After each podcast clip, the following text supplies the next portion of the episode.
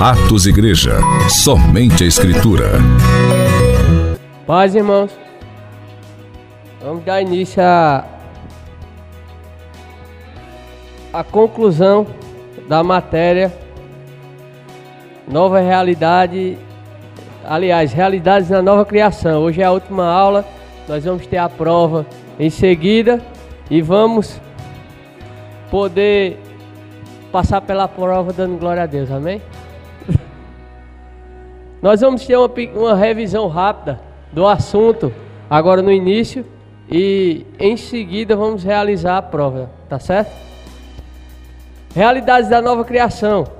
Quando reconhecemos o pecado de não receber o ato de amor de Deus em Cristo, e de não acreditar em seu filho Jesus e dizemos sim, Senhor, eu recebo teu amor por mim, eu me arrependo do meu pecado de negar teu filho e agora Jesus é meu Senhor e Salvador.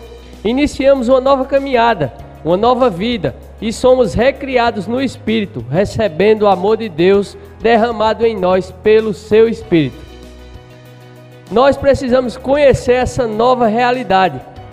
Em 2 Coríntios 5,17 diz assim: E se assim e assim, se alguém está em Cristo, é nova criatura. As coisas antigas já passaram e eis que se fizeram novas.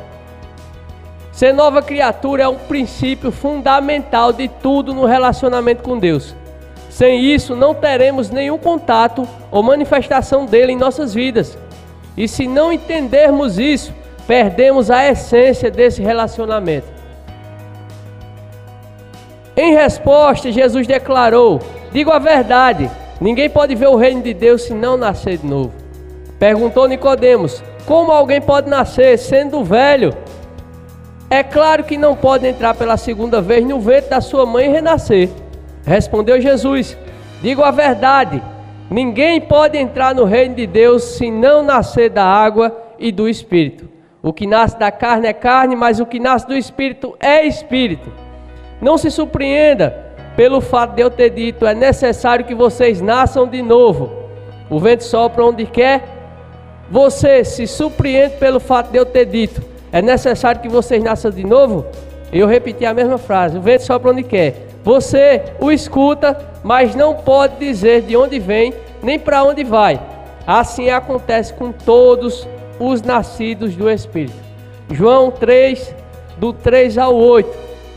Nós vemos Jesus dando instrução para um mestre da lei que era preciso nascer de novo para ver o reino de Deus. E que isso era o passo inicial a ser feito por qualquer pessoa na face dessa terra, que era nascer de novo. Pois só assim veria o reino de Deus e faria parte desse reino que é espiritual. Como ele dá, por exemplo, o Espírito Santo. Ele cita o vento, dizendo que o vento vem Bate na gente, a gente sente, mas não sabe de onde ele vem nem para onde vai. Assim é todo aquele que é nascido do Espírito.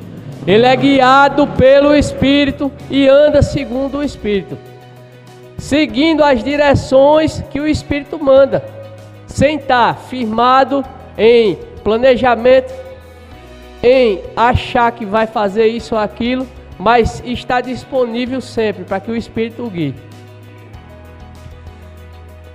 Nesse texto vemos Jesus falando de uma necessidade, o um novo nascimento, que é a nossa porta de entrada para a graça e para o reino de Deus. Ao passar pelo novo nascimento e fazer parte dessa nova vida, são fundamentadas ou firmadas para nós uma nova realidade. Essa realidade nos conduz ao estilo de vida segundo o padrão de Deus, que foi expresso no Éden, que foi mostrado no Éden. O homem no jardim era suprido, cuidado, perfeito, corpo, alma e espírito, tinha relacionamento pleno com o Pai e tinha controle sobre o mundo. Ele dominava esse, esse mundo, assim como vemos nesses versículos aqui mostrados, Deus dizendo: subjugai o mundo, dominai o mundo, tenham domínio sobre os peixes, sobre as aves do céu. Amém? Sabemos pelas Escrituras que essas, essa condição foi perdida por conta da decisão do homem em desprezar isso tudo e conhecer o mal. Gênesis 2,16 mostra que Deus deu uma ordem ao homem, dizendo que não era para ele comer do fruto do conhecimento do bem e do mal, porque a partir do instante que ele comesse, iria morrer. Em Gênesis 3, do 1 ao 7, mostra a serpente enganando Eva, Eva comendo e dando ao homem, o homem comendo. No entanto, por meio de Jesus, Deus restabeleceu essa condição de volta para o homem. E para que o homem pudesse viver da mesma forma como era no jardim. Foi disponibilizado para a humanidade caída, afastada de Deus, uma nova oportunidade que, como vimos, foi por amor. Em João 3,16 fala isso. E existem junto com essa oportunidade, uma nova realidade, uma nova forma de viver, um novo jeito de proceder segundo Deus. Deus criou o homem, corpo, alma e espírito. Em 1 Tessalonicenses 5, 23, fala que é preciso a gente começar a entender essa divisão que Deus nos dividiu espírito, alma e corpo. Em 2 Coríntios também fala de dominarmos o nosso corpo, dominarmos nossa alma por meio do Espírito. Deus é Espírito e o homem foi feito sua própria imagem. No entanto, o homem não foi feito apenas, apenas espírito, mas espírito, alma e corpo. Um ser composto de três partes. Sendo homem e espírito, é capaz de ter conhecimento de Deus e comunhão com Ele Sendo alma, ele tem conhecimento de si próprio. Sendo corpo, tem, por meio dos sentidos, conhecimento do mundo. Isso é uma referência do dicionário Scofield. Então, formou o Senhor Deus o homem do pó da terra, corpo, e lhe soprou na, na, nas narinas o fôlego de vida, espírito, e o homem passou a ser alma vivente. Gênesis 2:7. Desse modo, conclui-se que o homem é um espírito, tem uma alma e habita no corpo, e que cada parte do homem possui uma voz. Agora na segunda página, nós vamos ver aí a imagem de uma ilustração mostrando a divisão do, do espírito, alma e corpo. O espírito, ele tem acesso, contato ao mundo espiritual. A alma está no meio, entre os dois, o espírito e o corpo. E o corpo tem contato com o mundo físico, esse mundo natural que a gente vê. Espírito é a consciência, o contato com o mundo espiritual. O espírito humano ou, ou o homem interior. No espírito, entramos em contato com a dimensão espiritual. Ele é o centro da vida humana. É no espírito que se recebe a vida eterna. O espírito do homem é a lâmpada do Senhor, é a natureza e a vida de Deus, por meio da Sua palavra, que gera em nós novo espírito e nos torna novas criaturas. A alma é a razão, o contato com o mundo intelectual. A alma do homem, alma, aquilo que anima, que é vivo. É por meio da alma que entramos em contato com a dimensão intelectual e emocional ela inclui a mente, a vontade e as emoções. Porque a palavra de Deus é viva e eficaz, e mais cortante do que qualquer espada de dois gumes, e penetra até o ponto de dividir a alma e espírito, juntas e medulas, e é apta para discernir os pensamentos e propósitos do coração. Hebreus 4:12. A alma é a que anima o corpo do homem, a alma vivente. No plano perfeito da criação de Deus, ela é inspirada pelo Espírito, que é inspirado por Deus. E assim anima o corpo a, ação, a ações que glorifiquem a Deus. Atente também para o fato de que o Espírito Santo orienta o nosso espírito. Pois todos os que são guiados pelo Espírito de Deus são filhos de Deus porque não recebestes o espírito de escravidão para viverdes outra vez atemorizados, mas recebestes o espírito de adoção, baseados no qual clamamos Abba Pai. O próprio Espírito testifica com o nosso espírito que somos filhos de Deus. Romanos 8, do 14 ao 16. Terceira parte, o corpo, os sentidos, o contato com o mundo físico. No nosso corpo natural temos tato, paladar, olfato, visão e audição.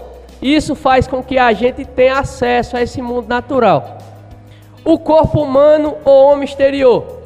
É pelo corpo que entramos em contato com a dimensão física. Ele é a nossa casa terrestre, mas seremos transformados e teremos um corpo incorruptível quando ressuscitarmos. 2 Coríntios 4:7 e 2 Coríntios 5:1. Mas ainda assim, corpo e espírito são opostos entre si e há um combate entre eles. Em Gálatas 5:17 fala isso. Como vimos, existe uma forma perfeita, um modelo de, criação padrão, ao qual foi expresso no Éden. Esse molde nos mostra características estabelecidas por Deus para o homem e sua, a sua criação. Pela palavra, vamos analisar essas características de comunhão, sacerdócio e governo, segundo o plano original. Na página 3. Comunhão. Vemos Deus trazendo instruções ao homem para uma vida dentro do plano perfeito, em diálogo com ele. E, após a queda, ele indo ao encontro de Adão para conversar de acordo com os textos bíblicos. Podemos observar que o que Deus se o que, se, o que de Deus se pode conhecer é manifesto entre os homens, que os atributos invisíveis de Deus, seu poder e divindade, são reconhecidos claramente desde o princípio do mundo. Por meio das coisas que foram criadas, o homem havia sido criado para buscar a Deus e crescer rumo à maturidade, para a mais profunda união entre Deus e ele. Nesses versículos que tem aqui de Gênesis, de Salmos e de Romanos, falam isso que tem descrito nesse texto. O sacerdócio, o sacerdócio, Adão representava um sacerdócio sobre sua família e sobre a criação. Deus dava orientações a ele para que fosse exercido o que foi ordenado. Nesse versículo de Gênesis, nós vemos Deus dando instruções a Adão para Adão seguir e fazer segundo aquilo que foi instruído. Nós vemos que da mesma forma se passava mais à frente com os sacerdotes. Aqui nesse versículo de 1 Samuel em Lucas, nós vemos os sacerdotes exercendo suas funções no tempo, segundo aquilo que foi ordenado e dado por direção a Deus. E de direção de Deus, no caso. Na Bíblia, o sacerdote era a pessoa que representava o povo diante de Deus. Ele tinha um papel de oferecer sacrifícios pelos pecados das pessoas, trazendo perdão e reconciliação com Deus. Hebreus 5:1 e Números 15, 25 e, 20, e, ao 20, e o 28 governo e domínio. O homem foi feito por Deus a maior autoridade da criação. Ele entregou a terra ao homem, deu domínio, criou ele um, um pouco menor que Deus, dando domínio sobre as, todas as obras da criação e colocando a terra sob a administração dele.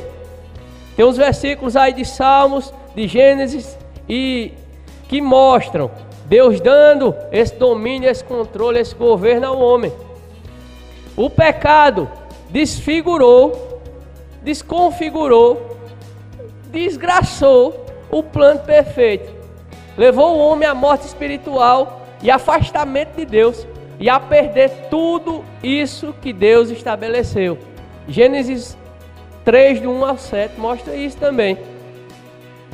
Por consequência dessa desconfiguração, desse pecado, e diz que foi levado a ser imputado ao homem como nova vida e natureza, o homem também recebeu um novo pai, Satanás. Quando o homem pecou e perdeu a comunhão com Deus, perdeu a paternidade divina e ficou sujeito a Satanás. Jesus dizendo em João 8,44 diz: Vós sois o diabo, que é vosso pai e quereis satisfazer-lhes os desejos. Ele foi homicida desde o princípio e jamais se firmou na verdade, porque nele não há verdade. Quando ele profere mentira, fala do que lhe é próprio, porque é mentiroso e pai da mentira. Na queda, na queda do plano perfeito, o homem perdeu tudo aquilo que tinha no Éden e deu na mão de Satanás. Em Lucas 4,6 nós vemos Satanás dizendo a Jesus: Se você me adorar, eu lhe dou toda essa glória desse reino e todo esse poder, porque a mim foi entregue e eu faço o que eu bem entendo com ele. Eu dou a quem quiser. Depois desse dia, todos mudaram de pai, de paternidade. Agora passaram a ter o pai que tinha maldade em si. Em Ezequiel 28,15 fala que desde o dia que se achou maldade no coração de Satanás, ele perdeu a graça que tinha sobre ele.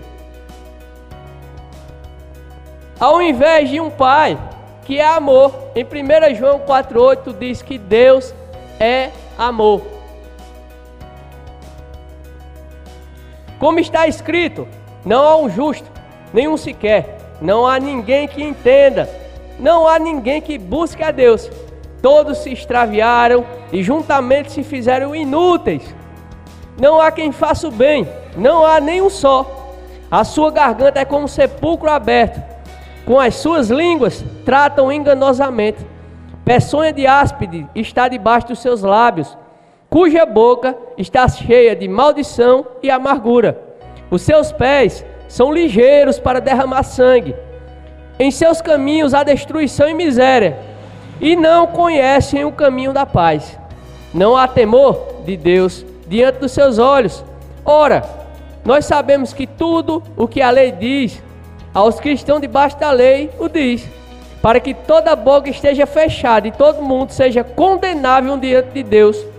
Por isso, nenhuma carne será justificada diante dele pelas obras da lei porque pela lei vem o conhecimento do pecado. Romanos 3, 10 ao 20. Esse versículo Paulo está citando sobre o que a, a humanidade se tornou depois que recebeu o papaizinho Satanás. Do que a humanidade virou quando passou a estar morta e caiu da posição que Deus a colocou e a fez. A humanidade passou a ser inútil. A humanidade passou a não ter valor. Isso até a vinda do Messias, o Cristo. Em Gênesis 3,15, Deus disse a Adão: a Adão não, a serpente, perdão. Da mulher vai vir um descendente que vai acabar com tua autoridade, vai esmagar a tua cabeça, vai esmagar a cabeça da serpente. Ele se referia ao Cristo, ao Messias, a Jesus Cristo que viria descendente de uma mulher para acabar com essa bagunça toda que foi constituída agora por Satanás. Jesus cumpriu as exigências de justiça necessárias para reaver, pegar de volta a vida do Éden para os que creem em seu nome. João 1,12 diz assim: Mas a todos quanto receberam, deu-lhes o direito de se tornarem filhos de Deus. Ou seja, aos que creem no seu nome. De volta para o Pai, a redenção humana. Na página 4 nós vamos ver esse tópico.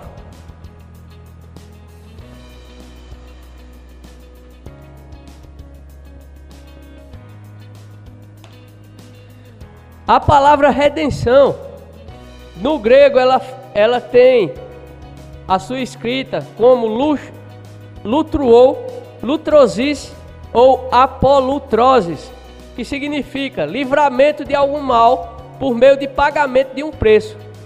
E é mais do que simplesmente livramento. É dessa maneira que os prisioneiros de guerra podiam ser soltos, mediante o pagamento de um preço, o qual era chamado de resgate. O grupo de palavras fundamentada em lutron, que do grego é resgate, formou-se especialmente para transmitir essa ideia de livramento por meio de um pagamento de um resgate. Nesse círculo de, de ideias, a morte de Cristo pode ser considerada como um resgate em favor de muitos. Pois nem mesmo o filho do nem mesmo o filho do homem veio para ser servido, mas para servir e dar sua vida em resgate por muitos. Marcos 10, 45.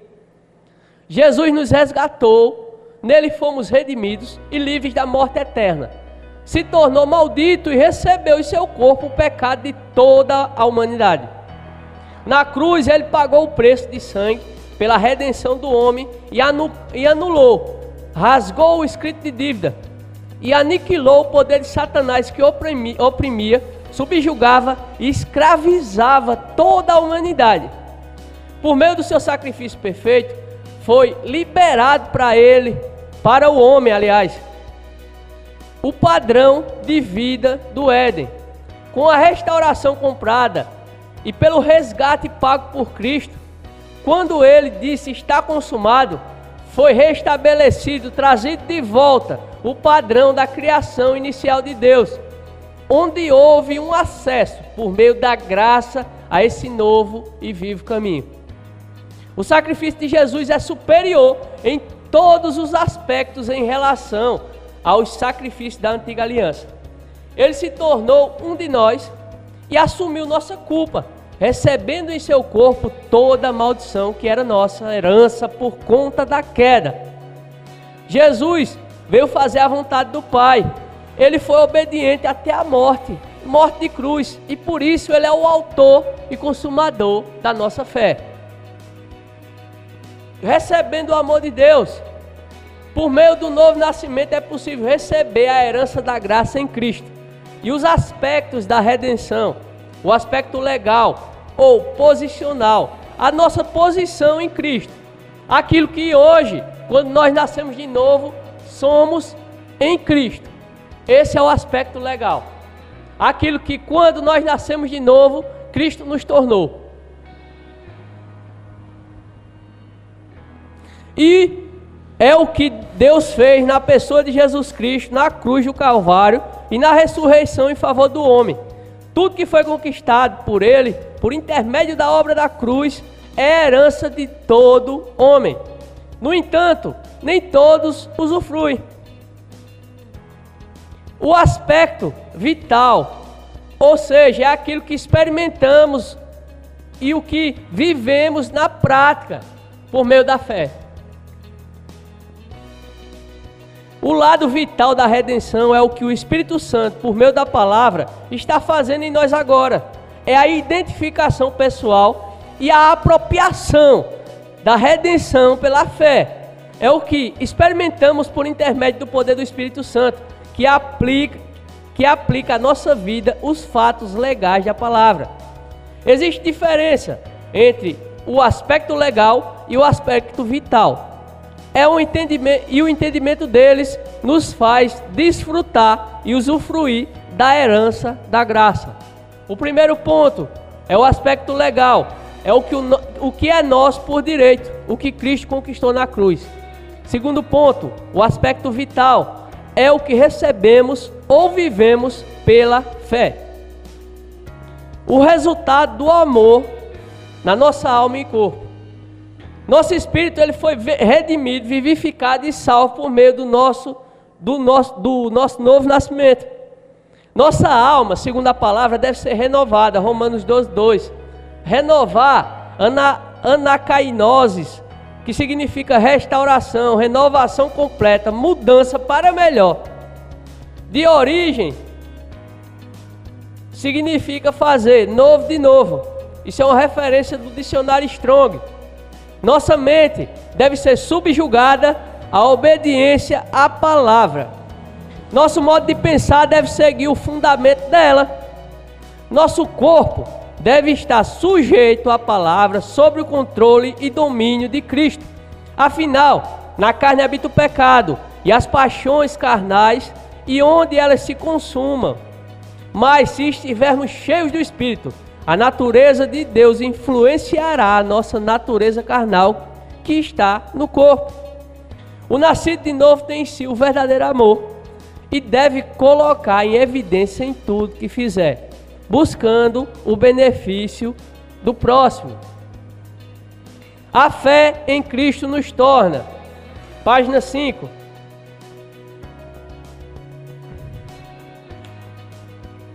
Reis, para reinar em vida.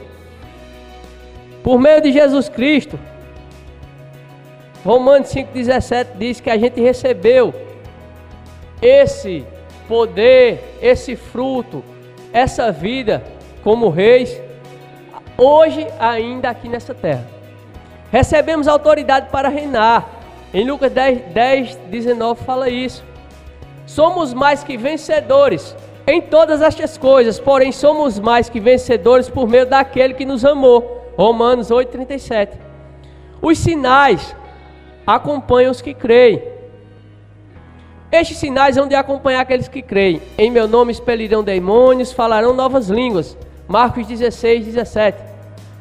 Ou seja, como reis, nós também temos a operação desses sinais em nossas vidas. Sacerdotes, para ministrar ao Senhor. Somos os verdadeiros adoradores. Mas, mas, esse é o começo do versículo, calma aí. João 4, 23 ao 24 diz assim: Mas vem a hora e já chegou, em que os verdadeiros adoradores adorarão o Pai em espírito e em verdade. Pois são estes que o Pai procura para seus adoradores. Deus é espírito.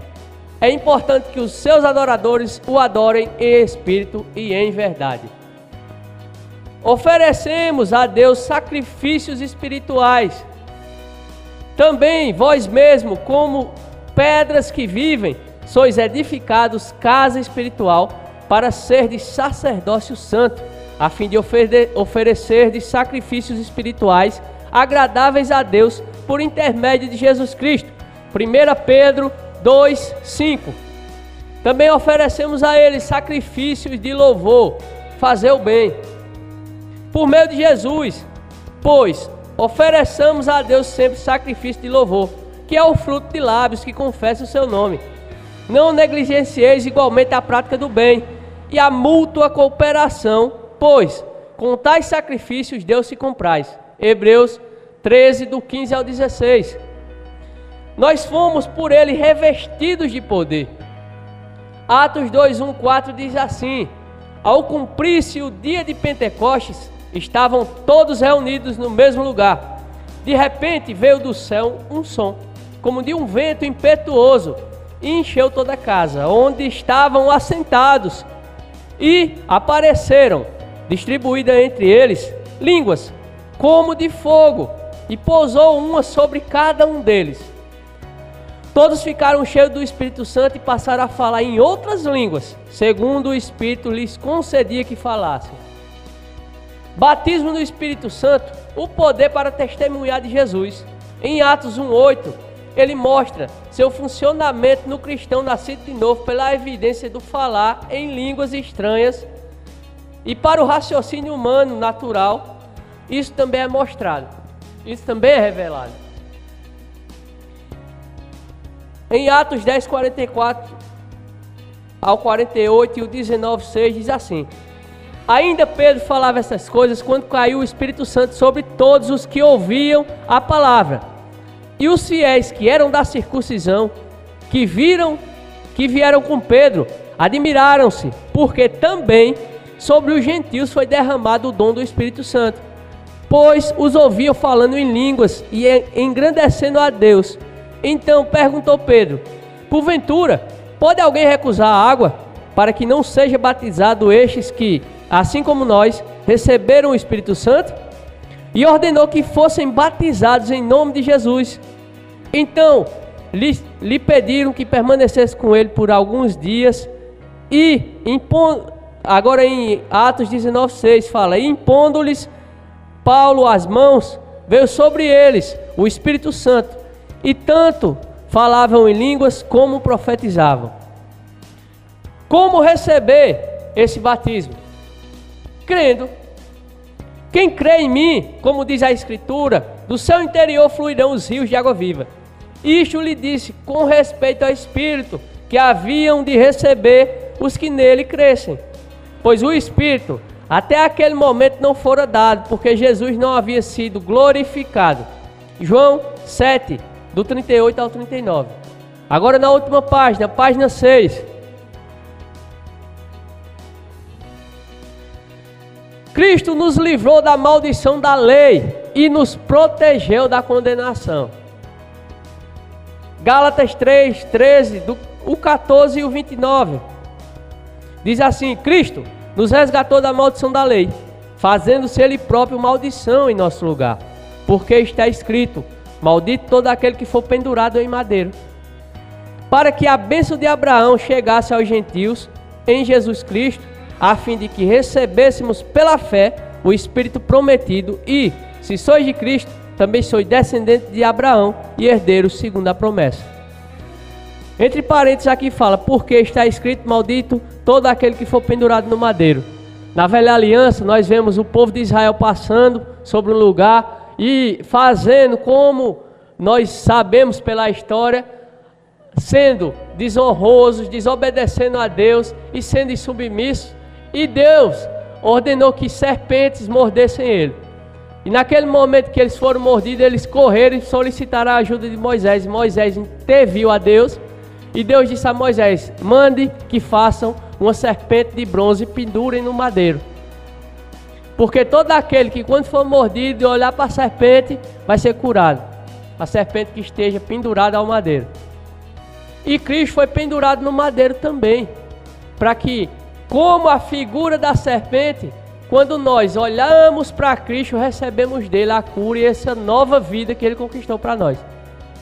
Quando nós olhamos para ele, não com nossos olhos espirituais, mas pela fé, crendo que ele é nosso Senhor e Salvador, nós recebemos cura, recebemos poder, recebemos essa nova identidade e essa nova vida, a qual foi estabelecida por Deus lá no Éden, para que todos nós que crescemos em seu nome, vivêssemos nela. Porque tudo aquilo que diz respeito à vida e ao amor nos foi dado em Cristo. E bendito seja o nosso Deus e Pai, que nos abençoou com todas as bênçãos espirituais nas regiões celestes. Nós só podemos usufruir dessas bênçãos espirituais pelo Espírito. E o Espírito manifesta essas bênçãos na nossa vida, no nosso corpo. Porque quem vivifica nosso corpo é o Espírito. Todas as bênçãos que de Deus recebemos, elas só são manifestas na nossa vida pelo Espírito.